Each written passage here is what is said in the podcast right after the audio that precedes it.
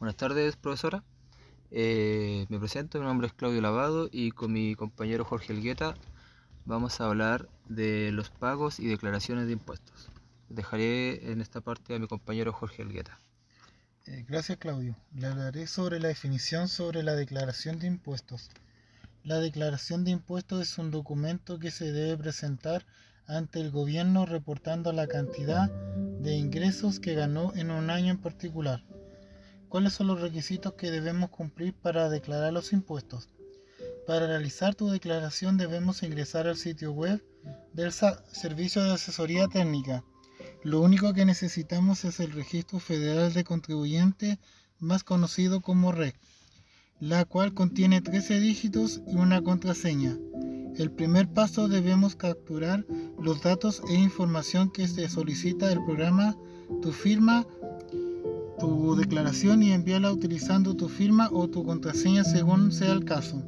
Después de enviar la declaración recibiremos un aviso confirmando la recepción de la información y recibiendo con el número de operación, la fecha de presentación y sello digital. ¿Hasta cuándo podemos declarar los impuestos? Para personas físicas se pueden presentar hasta el 30 de junio, mientras que para las personas morales o empresas o sociedades ellos podrán declarar hasta el 29 de febrero siendo un año bisiesto. Gracias Jorgito.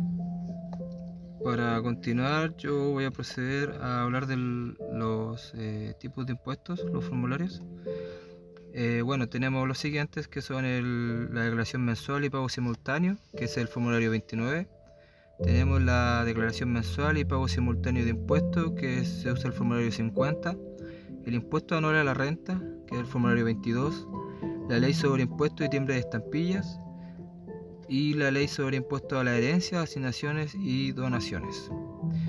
Bueno, eh, en el formulario 29 eh, aquí podemos pagar eh, todo lo que es proveniente de la aplicación de los impuestos al valor, agregado que en este caso es el IVA, y por lo tanto acá pagamos lo que es venta de exportaciones, ventas exentas, importaciones, adquisiciones exentas y adquisiciones de activos fijos.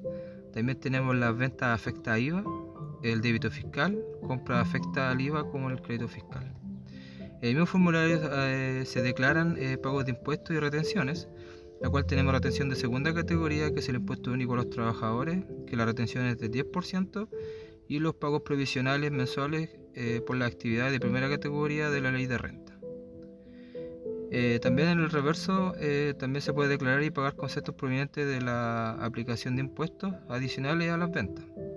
En este caso tenemos el anticipo de IVA por cambio de sujeto, tenemos las ventas afectas y impuestos adicionales al IVA, originadas por las ventas de artículos suntuarios, como son los licores, vinos, bebidas y whisky.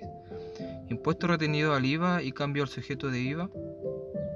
Eh, crédito especial a la empresa constructora, que es el 65% del débito fiscal. Recuperación de peaje de transportistas de pasajeros y venta, ventas, crédito e IVA determinado por concepto de tributación simplificada.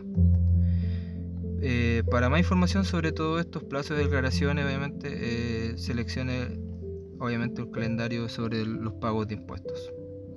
Terminando con esta presentación, dejamos a continuación a nuestros compañeros Beitiari Oces y Jorge Parra con el tema de tasación fiscal a vehículos. Muchas gracias.